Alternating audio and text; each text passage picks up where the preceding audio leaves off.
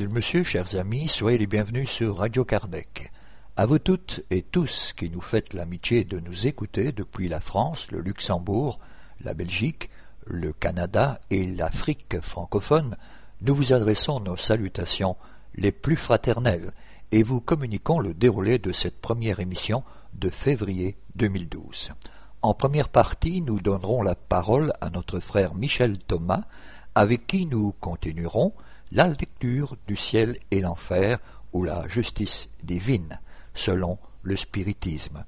Notre émission du jour se terminera par les séquences habituelles, à savoir l'agenda des activités spirites francophones, avis et communiqués de nos divers partenaires. Si vous avez, vous aussi, des activités dont vous voulez faire la promotion, n'hésitez surtout pas. Nous vous invitons à communiquer avec nous. Nous nous ferons un plaisir d'informer nos auditeurs. De plus, nous incitons chacun et chacune à participer par des commentaires sur nos émissions ou pour nous proposer des sujets, vous pouvez nous laisser un message sur notre boîte vocale en formant depuis la Belgique le 04 227 60 76 ou le 032 4 227 60 76 au départ de la France et le 0 352 4 227 60 76 au départ du Grand-Duché de Luxembourg ou tout simplement consulter notre site internet. En attendant, nous vous souhaitons une très bonne écoute. Aujourd'hui, notre frère Michel Thomas nous invite à poursuivre avec lui la lecture du ciel et l'enfer ou de la justice divine selon le spiritisme, chapitre 5 Le purgatoire, chapitre 6 Doctrine des peines éternelles, première partie. Chapitre 5 Le purgatoire 1. L'Évangile ne fait aucune mention du purgatoire qui ne fut admis par l'Église qu'en l'an 593. C'est assurément un dogme plus rationnel et plus conforme à la justice de Dieu que l'enfer, puisqu'il établit des peines moins rigoureuses et rachetables pour des fautes d'une moyenne gravité. Le principe du purgatoire est donc fondé en équité, car comparé à la justice humaine, c'est la détention temporaire à côté de la condamnation à perpétuité. Que penserait-on d'un pays qui n'aurait que la peine de mort pour les crimes et les simples délits? Sans le purgatoire, il n'y a pour les âmes que les deux alternatives extrêmes la félicité absolue ou le supplice éternel. Dans cette hypothèse, que deviennent les âmes coupables seulement de fautes légères? Ou elles partagent la félicité des élus, sans être parfaites? Ou elles subissent le châtiment des plus grands criminels, sans avoir fait beaucoup de mal, ce qui ne serait ni juste ni rationnel 2. Mais la notion du purgatoire devait nécessairement être incomplète. C'est pourquoi, ne connaissant que la peine du feu, on en a fait un diminutif de l'enfer. Les âmes y brûlent aussi, mais d'un feu moins intense. Le progrès étant inconciliable avec le dogme des peines éternelles, les âmes n'en sortent point par suite de leur avancement, mais par la vertu des prières que l'on dit ou que l'on fait dire à leur intention. Si la pensée première a été bonne, il n'en est pas de même de ses conséquences par les abus dont elle a été la source. Au moyen des prières payées, le purgatoire est devenu une mine plus productive que l'enfer. 3. Le lieu du purgatoire n'a jamais été déterminé, ni la nature des peines qu'on y endure clairement définie. Il était réservé à la révélation nouvelle de combler cette lacune en nous expliquant les causes des misères de la vie terrestre dont la pluralité des existences pouvait seule nous montrer la justice. Ces misères sont nécessairement la suite des imperfections de l'âme, car si l'âme était parfaite, elle ne commettrait point de faute et n'aurait pas à en subir les conséquences. L'homme qui serait sobre et modéré en tout, par exemple, ne serait pas en proie aux maladies qu'engendrent les excès. Le plus souvent, il est malheureux ici-bas par sa propre faute, mais s'il est imparfait, c'est qu'il l'était avant de venir sur la terre. Il y expie non seulement ses fautes actuelles, mais les fautes antérieures qu'il n'a point réparées. Il endure dans une vie d'épreuve ce qu'il a fait endurer aux autres dans une autre existence. Les vicissitudes qu'il éprouve sont à la fois un châtiment temporaire et un avertissement des imperfections dont il doit se défaire pour éviter les malheurs futurs et progresser vers le bien. Ce sont pour l'âme les leçons de l'expérience, leçons rudes parfois, mais d'autant plus profitables pour l'avenir qu'elles laissent une plus profonde impression.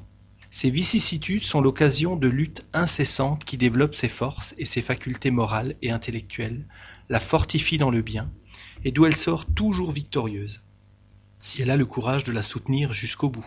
Le prix de la victoire est dans la vie spirituelle, où elle entre radieuse et triomphante, comme le soldat qui sort de la mêlée et vient recevoir la palme glorieuse. 4. Chaque existence est pour l'âme l'occasion d'un pas en avant. De sa volonté dépend que ce pas soit le plus grand possible, de franchir plusieurs échelons ou de rester au même point. Dans ce dernier cas, elle a souffert sans profit, et comme il faut toujours, tôt ou tard, payer sa dette, il lui faudra recommencer une nouvelle existence dans des conditions encore plus pénibles, parce qu'à une souillure non effacée, elle ajoute une autre souillure. C'est donc dans les incarnations successives que l'âme se dépouille peu à peu de ses imperfections qu'elle se purge, en un mot, jusqu'à ce qu'elle soit assez pure pour mériter de quitter les mondes d'expiation pour des mondes plus heureux, et plus tard ceux-ci pour jouir de la félicité suprême.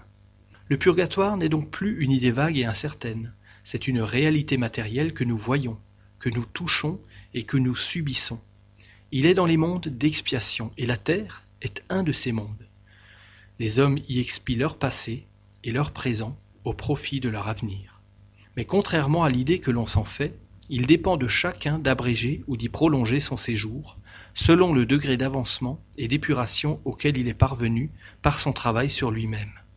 On en sort non parce que l'on a fini son temps, ou par les mérites d'autrui, mais par le fait de son propre mérite, selon cette parole du Christ. À chacun, selon ses œuvres, parole qui résume toute la justice de Dieu. 5. Celui donc qui souffre en cette vie, doit se dire que c'est parce qu'il ne s'est point suffisamment épuré dans sa précédente existence, et que s'il ne le fait dans celle-ci, il souffrira encore dans la suivante. Ceci est à la fois équitable et logique. La souffrance étant inhérente à l'imperfection, on souffre aussi longtemps qu'on est imparfait, comme on souffre d'une maladie aussi longtemps qu'on n'en est pas guéri. C'est ainsi que tant que l'homme est orgueilleux, il souffrira des suites de l'orgueil. Tant qu'il sera égoïste, il souffrira des suites de l'égoïsme. 6. L'esprit coupable souffre d'abord dans la vie spirituelle en raison du degré de ses imperfections, puis la vie corporelle lui est donnée comme moyen de réparation.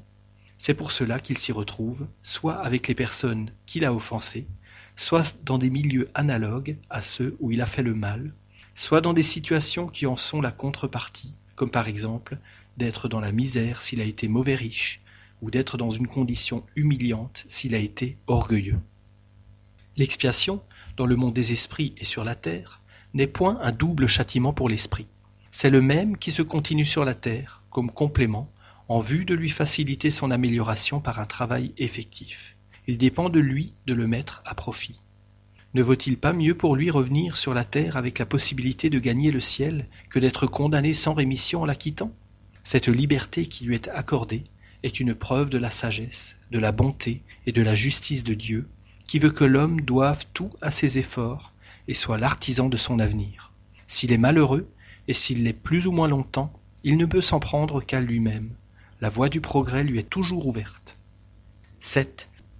Si l'on considère combien est grande la souffrance de certains esprits coupables dans le monde invisible, combien est terrible la situation de quelques-uns, à quelles anxiétés ils sont en proie, et combien cette position est rendue plus pénible par l'impuissance où ils sont d'en voir le terme, on pourrait dire que c'est pour eux l'enfer, si ce mot n'impliquait pas l'idée d'un châtiment éternel et matériel.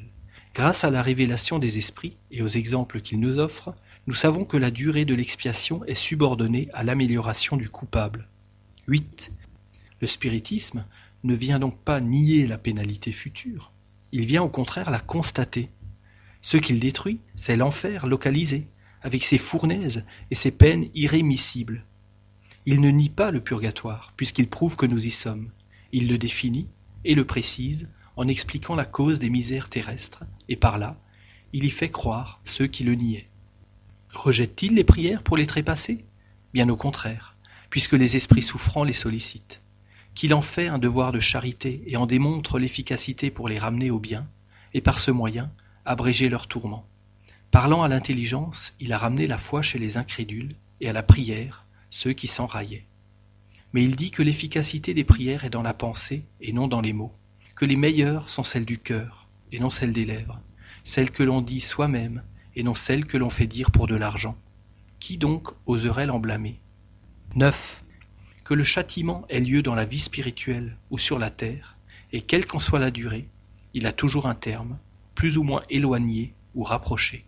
Il n'y a donc en réalité pour l'esprit que deux alternatives punition temporaire graduée selon la culpabilité et récompense graduée selon le mérite. Le spiritisme repousse la troisième alternative, celle de la damnation éternelle. L'enfer reste comme figure symbolique des plus grandes souffrances dont le terme est connu. Le purgatoire est la réalité.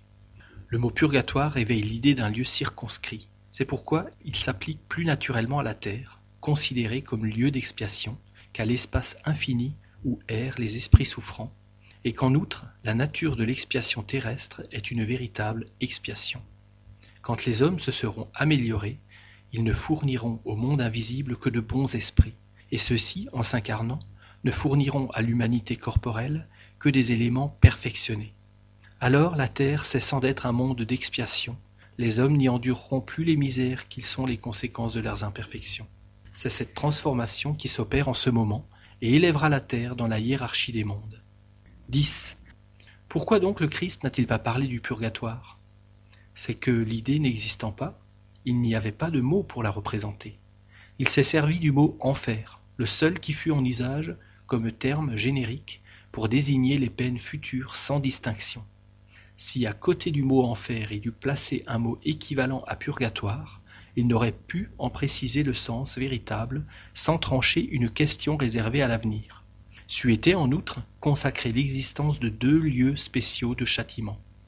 L'enfer, dans son acception générale, réveillant l'idée de punition, renfermait implicitement celle du purgatoire, qui n'est qu'un mode de pénalité. L'avenir devant éclairer les hommes sur la nature des peines, devait par cela même réduire l'enfer à sa juste valeur. Puisque l'Église a cru devoir, après six siècles, suppléer au silence de Jésus en décrétant l'existence du purgatoire, c'est qu'elle a pensé qu'il n'avait pas tout dit. Pourquoi n'en serait-il pas pour d'autres points comme pour celui-ci? Chapitre 6 Doctrine des peines éternelles Origine de la doctrine des peines éternelles 1. La croyance à l'éternité des peines perd chaque jour tellement de terrain que, sans être prophète, chacun peut en prévoir la fin prochaine. Elle a été combattue par des arguments si puissants et si péremptoires qu'il semble presque superflu de s'en occuper désormais, et qu'il suffit de la laisser s'éteindre. Cependant on ne peut se dissimuler que, toute caduque qu'elle est, elle est encore le point de ralliement des adversaires des idées nouvelles, celui qu'ils défendent avec le plus d'acharnement, parce que c'est un des côtés les plus vulnérables et qu'il prévoit les conséquences de sa chute. À ce point de vue, cette question mérite un examen sérieux. 2. La doctrine des peines éternelles, comme celle de l'enfer matériel, a eu sa raison d'être, alors que cette crainte pouvait être un frein pour les hommes peu avancés intellectuellement et moralement. De même qu'ils n'eussent été que peu ou point impressionnés par l'idée des peines morales, ils ne l'auraient pas été davantage par celle des peines temporaires, ils n'eussent même pas compris la justice des peines graduées et proportionnées, parce qu'ils n'étaient pas aptes à saisir les nuances souvent délicates du bien et du mal, ni la valeur relative des circonstances atténuantes ou aggravantes. 3. Plus les hommes sont rapprochés de l'état primitif, plus ils sont matériels. Le sens moral est celui qui se développe en eux le plus tardivement. Par cette raison même, ils ne peuvent se faire qu'une idée très imparfaite de Dieu et de ses attributs, et une non moins vague de la vie future. Ils assimilent Dieu à leur propre nature. C'est pour eux un souverain absolu, d'autant plus redoutable qu'il est invisible, comme un monarque despote qui, caché dans son palais, ne se montre jamais à ses sujets. Il n'est puissant que par la force matérielle, car ils ne comprennent pas la puissance morale. Ils ne le voient qu'armé de la foudre, ou au milieu des éclairs et des tempêtes, semant sur son passage la ruine et la désolation, à l'exemple des guerriers invincibles. Un Dieu de mansuétude et de miséricorde ne serait pas un Dieu, mais un être faible qui ne saurait se faire obéir. La vengeance implacable, les châtiments terribles, éternels, n'avaient rien de contraire à l'idée qu'ils se faisaient de Dieu. Rien qui répugnât à leur raison. Implacables eux-mêmes dans leurs ressentiments, cruels envers leurs ennemis, sans pitié pour les vaincus. Dieu, qui leur était supérieur, devait être encore plus terrible. Pour de tels hommes, il fallait des croyances religieuses assimilées à leur nature encore frustre. Une religion toute spirituelle, toute d'amour et de charité, ne pouvait s'allier avec la brutalité des mœurs et des passions. Ne blâmons donc pas Moïse de sa législation draconienne, qui suffisait à peine pour contenir son peuple indocile, ni d'avoir fait de Dieu un Dieu vengeur. Il le fallait à cette époque. La douce doctrine de Jésus n'eût point trouvé d'écho et aurait été impuissante. 4. À mesure que l'esprit s'est développé, le voile matériel s'est peu à peu dissipé et les hommes ont été plus aptes à comprendre les choses spirituelles. Mais cela n'est arrivé que graduellement.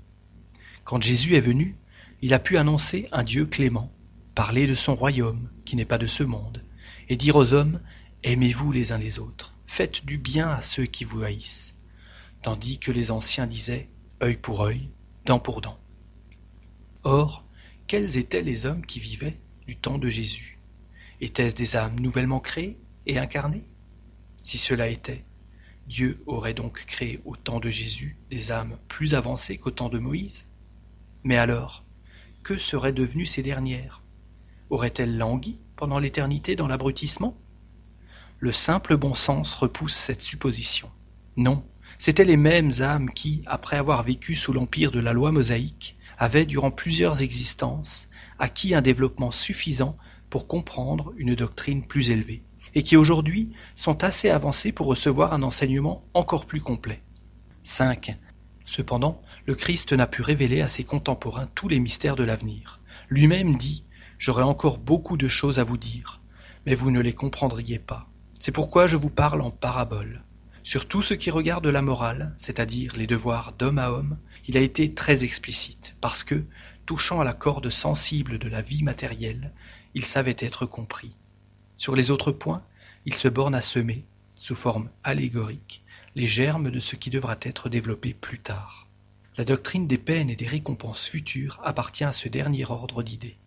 À l'égard des peines surtout, il ne pouvait rompre tout à coup avec les idées reçues. Il venait tracer aux hommes de nouveaux devoirs, la charité et l'amour du prochain, remplaçant l'esprit de haine et de vengeance. L'abnégation substituée à l'égoïsme, c'était déjà beaucoup. Il ne pouvait rationnellement affaiblir la crainte du châtiment réservé aux prévaricateurs, sans affaiblir en même temps l'idée du devoir. Il promettait le royaume des cieux aux bons. Ce royaume était donc interdit aux mauvais. Où irait-il? Il fallait une contrepartie de nature à impressionner des intelligences encore trop matérielles pour s'identifier avec la vie spirituelle. Car on ne doit pas perdre de vue que Jésus s'adressait au peuple, à la partie la moins éclairée de la société, pour laquelle il fallait des images en quelque sorte palpables et non des idées subtiles. C'est pourquoi il n'entre point à cet égard dans des délais superflus il lui suffisait d'opposer une punition à la récompense, il n'en fallait pas davantage à cette époque. 6. Si Jésus a menacé les coupables du feu éternel, il les a aussi menacés d'être jetés dans la géhenne. Or, qu'était-ce que la géhenne Un lieu aux environs de Jérusalem, une voirie où l'on jetait les immondices de la ville. Faudrait-il donc aussi prendre ceci à la lettre? C'était une de ces figures énergiques à l'aide desquelles il impressionnait les masses. Il en est de même du feu éternel. Si telle n'eût pas été sa pensée, il serait en contradiction avec lui-même en exaltant la clémence et la miséricorde de Dieu, car la clémence et l'inexorabilité sont des contraires qui s'annulent. Ce serait donc se méprendre étrangement sur le sens des paroles de Jésus que d'y voir la sanction du dogme des peines éternelles, alors que tout son enseignement proclame la mansuétude du Créateur. Dans l'oraison dominicale, il nous apprend à dire Seigneur, pardonnez-nous nos offenses, comme nous pardonnons à ceux qui nous ont offensés. Si le coupable n'avait donc aucun pardon à espérer, il serait inutile de le demander. Mais ce pardon est-il sans condition? Est-ce une grâce, une remise pure et simple de la peine encourue? Non. La mesure de ce pardon est subordonnée à la manière dont nous aurons pardonné, c'est-à-dire que si nous ne pardonnons pas, nous ne serons pas pardonnés. Dieu, faisant de l'oubli des offenses une condition absolue, ne pouvait exiger que l'homme faible fit ce que, lui, Tout-Puissant, ne ferait pas. L'oraison dominicale est une protestation journalière contre l'éternelle vengeance de Dieu. 7.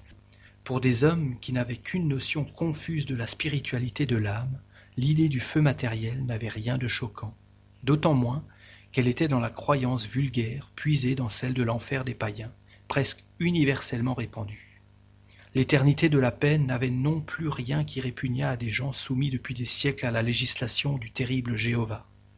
Dans la pensée de Jésus, le feu éternel ne pouvait donc être qu'une figure. Peu lui importait que cette figure fût prise à la lettre, si elle devait servir de frein? Il savait bien que le temps et le progrès devaient se charger d'en faire comprendre le sens allégorique, alors surtout que, selon sa prédiction, l'esprit de vérité viendrait éclairer les hommes sur toutes choses. Le caractère essentiel des peines irrévocables, c'est l'inefficacité du repentir. Or jamais Jésus n'a dit que le repentir ne trouverait point grâce devant Dieu. En toute occasion, au contraire, il montre Dieu clément, miséricordieux, prêt à recevoir l'enfant prodigue rentré sous le toit paternel. Il ne le montre inflexible que pour le péché endurci. Mais s'il tient le châtiment d'une main, dans l'autre, il tient toujours le pardon, prêt à s'étendre sur le coupable dès que celui-ci revient sincèrement à lui. Ce n'est certes pas là le tableau d'un Dieu sans pitié. Aussi est-il à remarquer que Jésus n'a prononcé contre personne, même contre les plus grands coupables, de condamnation irrémissible. 8. Toutes les religions primitives, d'accord avec le caractère des peuples, ont eu des dieux guerriers qui combattaient à la tête des armées. Les Jéhovah des Hébreux leur fournissaient mille moyens d'exterminer leurs ennemis. Ils les récompensaient par la victoire ou les punissaient par la défaite. D'après l'idée qu'on se faisait de Dieu, on croyait l'honorer ou l'apaiser avec le sang des animaux ou des hommes. De là, les sacrifices sanglants qui ont joué un si grand rôle dans toutes les religions anciennes. Les Juifs avaient aboli les sacrifices humains. Les chrétiens, malgré les enseignements du Christ, ont longtemps cru honorer le Créateur, en livrant par milliers aux flammes et aux tortures ceux qu'ils appelaient hérétiques.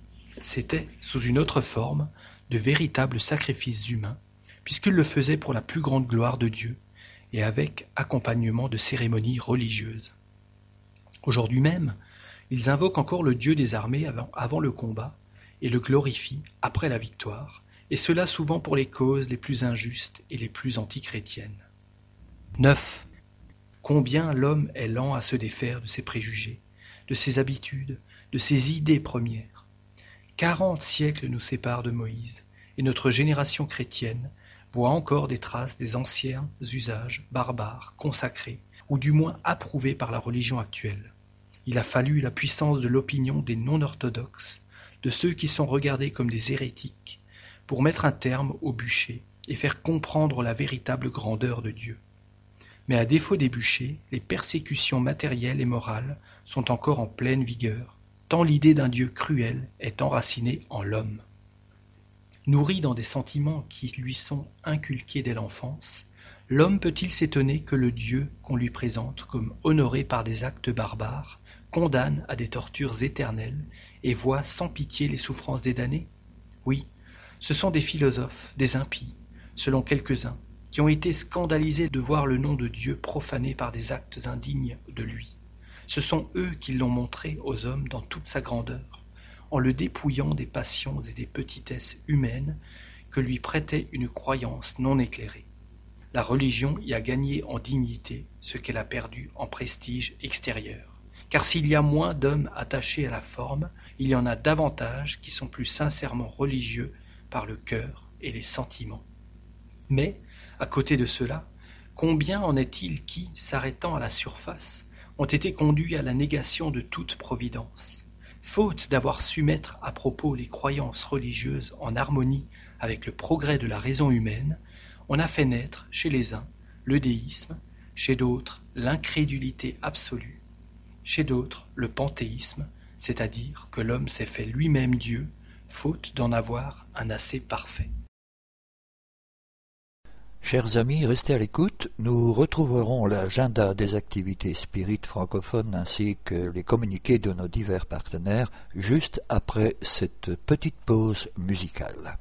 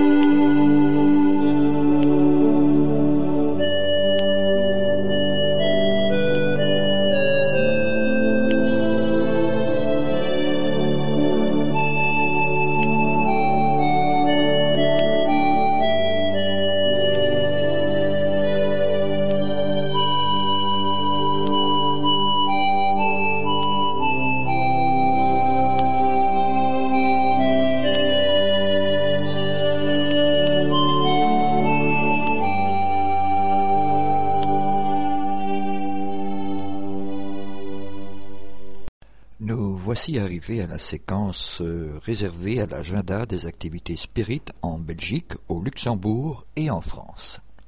En Belgique tout d'abord. La Fédération Spirit de la province de Liège me prie de vous communiquer qu'elle organise dans le cadre de la campagne du mouvement spirit francophone contre le suicide une conférence sur le thème Le suicide et après. Celle-ci aura lieu le vendredi 10 février 2012 à 20h au siège social de la Fédération, 43 rue Maguin à 4000 Liège, Belgique. Pour renseignements et inscriptions, merci de bien vouloir prendre contact via courriel à l'adresse suivante fspl at spirit.be. Au Luxembourg, le groupe Spirit Alain Kardec de Luxembourg organise un week-end de conférences auquel vous êtes cordialement invités le vendredi 17 février 2012 de 19h30 à 21h sur le thème Le pardon. Celle-ci aura lieu au centre sociétaire 29 rue de Strasbourg à 2560 Luxembourg Gare. Le samedi 18 février 2012 de 15h à 17h sur le thème Les dons médiuminiques et la transformation intérieure. Celle-ci aura lieu à l'hôtel Beau Séjour, 21 rue du 10 septembre à 9560 Wills. Entrée gratuite. Réservation souhaitée via courriel à l'adresse suivante Alain Kardec Luxe en un mot at yahoo.fr. En France, nos amis de l'association du chemin nous informent qu'ils organisent une conférence sur la physique quantique dont le thème sera Que sait-on vraiment de la réalité? Celle-ci aura lieu le samedi 18 février 2012 à 14h30 dans la salle AEP 5 rue de l'Artisanat à 69 290 Grézieux-Lavarenne. Le droit d'entrée est fixé à 8 euros. Merci de bien vouloir réserver vos places. Pour renseignements complémentaires et inscriptions, par la voie téléphonique, en formant depuis la France le 09 50 69 26 10 ou par courriel à l'adresse suivante asso.du.chemin at free.fr. Le treizième séminaire organisé par l'Union Spirit Belge et ses partenaires de la francophonie aura pour cette année 2012 le thème central l'unification et la divulgation sur base du livre Voyage Spirit en 1862. Il aura lieu au domaine de Wégimont en Belgique le samedi 12 mai 2013 de 9h à 18h et le dimanche 13 mai de 9h à 12h30. En effet, cette année et pour la sixième fois consécutive, nous serons au château de Wégimont à proximité de Liège. Magnifique domaine provincial, le château de Wigimont offre un cadre exceptionnel, tant pour les enfants, qui sont d'ailleurs cordialement invités, que pour les adultes. Entouré de verdure et à proximité d'un parc d'attractions familiales, il est accessible aux participants du séminaire. C'est ainsi que, comme à l'accoutumée, nous aurons la possibilité de loger sur place et de nous restaurer pour un prix plus que démocratique nous profiterons de cette belle opportunité pour vivre un moment privilégié de fraternité et d'échange tout en nous instruisant. Ce séminaire sera aussi l'occasion de nous retrouver pour la sixième fois en famille, parents, enfants, petits-enfants. Dans ce but, diverses activités seront organisées pour les enfants. Cette année, en effet, nous ne pouvions pas ne pas parler du livre Voyage Spirit en 1862 qui fête son 150e anniversaire. Cet ouvrage de base de la philosophie spirit est très intéressant pour ceux qui souhaitent connaître les observations sur l'état du spiritisme faites par Alan Kardec à cette époque, ainsi que les instructions données dans les différents groupes et la façon de former des groupes et société spirit. Nous aborderons également d'autres thèmes avec la venue d'invités surprises. Les soirées seront égayées par différentes activités. Les places étant limitées, les inscriptions seront prises en considération en fonction des dates d'inscription et du paiement. Pour nous permettre d'organiser au mieux cet événement, ne tardez pas à vous inscrire le plus tôt possible en précisant le nombre de places nécessaires. La date ultime pour l'inscription pour le logement est le 30 avril 2012. Le nombre de places étant limité, les inscriptions seront prises par ordre chronologique d'arrivée. Le logement est possible à partir du vendredi, mais il n'est pas obligatoire. Pour tout renseignement, formulaire d'inscription, merci de bien vouloir vous rendre sur le site de l'Union Spirit Belge à l'adresse suivante www.spirit.be. Mesdames et messieurs, en cette période de crise et de grand froid, les centres, groupes, cercles et loges spirit cardécistes sont sur le terrain. Leurs membres, hospitaliers, visiteurs et autres, participent aux œuvres d'aide aux plus démunis. Toutes celles et ceux qui, de par leur position précaire, de santé, d'état ou d'absence de domicile fixe, sont dans une grande souffrance. À Liège, l'association SDF organise la récolte de couvertures, d'écharpes, de gants, de bonnets, enfin bref, de tout ce qui tient chaud. Notre frère Martial et Sarah distribuent soupe et repas chauds. Nos hospitaliers et nos sœurs visiteuses rendent visite aux malades et aident de leur mieux les couples ou célibataires âgés ayant besoin d'eux pour leurs courses, leurs médicaments ou simplement d'une présence. Rien n'est inutile, et nous avons nous aussi besoin de vous, par vos dons d'argent, vêtements et surtout votre gracieux dévouement. Pour plus de renseignements ou pour vous joindre au mouvement de solidarité envers les plus démunis de notre petit pays, merci de prendre contact avec l'Union Spirit Belge qui transmettra auprès des centres, groupes, cercles et loges concernés via l'adresse suivante www.spirit.be. D'avance, un grand merci pour eux. Avis aux personnes et associations. Vous êtes responsable d'un groupe, d'une association ou simple particulier. Vous connaissez des personnes qui aimeraient en savoir plus sur la philosophie spirit. Vous avez un local, une pièce où vous pouvez nous en renseigner un. Si vous le souhaitez, nous pouvons venir faire une conférence de divulgation dans votre région afin de vous informer sur ce qu'est réellement la philosophie spirit et toutes les valeurs morales qu'elle renferme. Mieux encore, il n'y a pas de groupe spirit dans votre région. Vous avez envie d'en former un. Nous pouvons vous y aider en vous apportant un support didactique et humain pour la formation de celui-ci, même familial. Si vous êtes intéressé, vous pouvez nous contacter par courrier ou courriel à l'adresse suivante Union Spirit Belge 43 rue Maguin à 4000 Liège ou par courriel usb.spirit.be.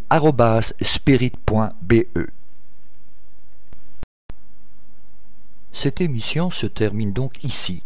Pour rappel, notre démarche est de mieux faire comprendre le spiritisme. Nous sommes donc à votre disposition pour répondre aux questions que vous vous posez ou que la lecture des ouvrages d'Alan Kardec vous suggère. Vous pouvez également poser ces questions par email de manière tout à fait anonyme, si vous le souhaitez, à l'adresse radio@spirit.be. Nous y répondrons avec plaisir. Notre répondeur téléphonique, le 0032 4 227 60 76, est également à votre disposition si vous souhaitez laisser vos questions. Si par contre vous préférez nous écrire, nous répondrons à vos demandes lors d'une de nos prochaines émissions. Vous pouvez nous envoyer votre courrier à l'attention du président de l'Union Spirit Belge, M. Jean-Paul Évrard, 43 rue Maguin à 4000 Liège, Belgique. Merci de votre attention et à bientôt.